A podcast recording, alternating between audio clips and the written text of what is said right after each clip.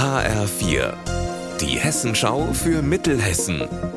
Hier ist das Studio Gießen. Mitti Verrösler, schönen guten Tag. Gute Nachrichten für Stromkunden der Stadtwerke Gießen. Ab dem 1. Mai kostet der Strom deutlich weniger. Abhängig vom Tarif wird die Kilowattstunde zwischen 8 und fast 13 Prozent günstiger. Lea Schebaum, wer profitiert denn davon am meisten? Die Kunden, die die Grundversorgung haben und den Tarif haben laut den Stadtwerken die meisten. Da sinkt der Preis um 12,8 Prozent. Die Stadtwerke sagen, ein Durchschnittshaushalt mit zwei Personen, der 2200 Kilowattstunden im Jahr verbraucht, bezahlt so knapp 148 Euro weniger im Jahr als jetzt. Als Grund für den niedrigeren Preis geben die Stadtwerke an, dass die Preise an der Leipziger Strombörse ebenfalls deutlich gesunken sind. Sie sind oft ziemlich nervig, aber sie müssen einfach sein. Straßenbaustellen. Heute hat Hessen Mobil die Straßenbauprojekte 2023 im Landkreis Limburg-Weilburg vorgestellt. Und da waren ein paar wichtige dabei. Benjamin Müller, welche sind das denn?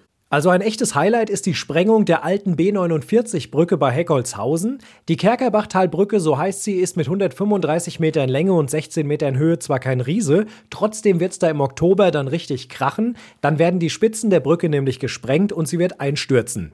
Und dann bekommt die Litchfield-Brücke in Limburg noch ein Netz. Das wird unter die Brücke über die Westerwaldstraße und die Straße am Philippsdamm gespannt. Die Brücke muss ja komplett neu gebaut werden und bis der Ersatzneubau kommt, bleibt das Netz dann hängen. Stadtgeschichte, aber ganz persönlich. Im Marburger Rathaus startet heute die Ausstellung Stück für Stück. Das Besondere daran, die Ausstellungsstücke kommen von den Marburgerinnen und Marburgern selbst.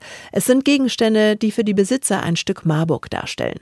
Wie unterschiedlich diese sind, hat uns Ruth Fischer erzählt. Sie hat die Ausstellung mit erarbeitet. Wir haben ein Funkbuch aus dem Jahr 1962 von einem Taxiunternehmen. Wir haben auch eine Bierfahrerjacke, die erinnert an die Marburger Brauerei und wir haben auch Objekte, die auch an die Beteiligung Marburgs an den Kolonialismus erinnern.